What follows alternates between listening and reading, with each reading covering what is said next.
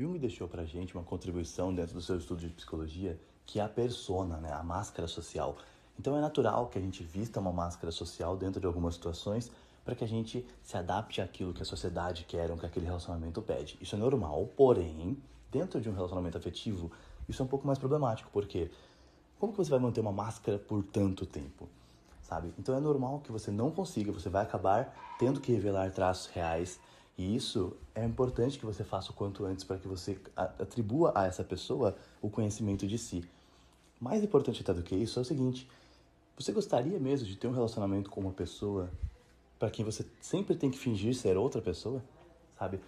É, é legal para você, é interessante para você estar com alguém que não sabe quem você é, estar com alguém que talvez não ame a pessoa que você é de verdade porque nunca te conheceu de verdade. Pensa um pouco sobre isso, sabe? É importante ser real. A pessoa vai gostar de você.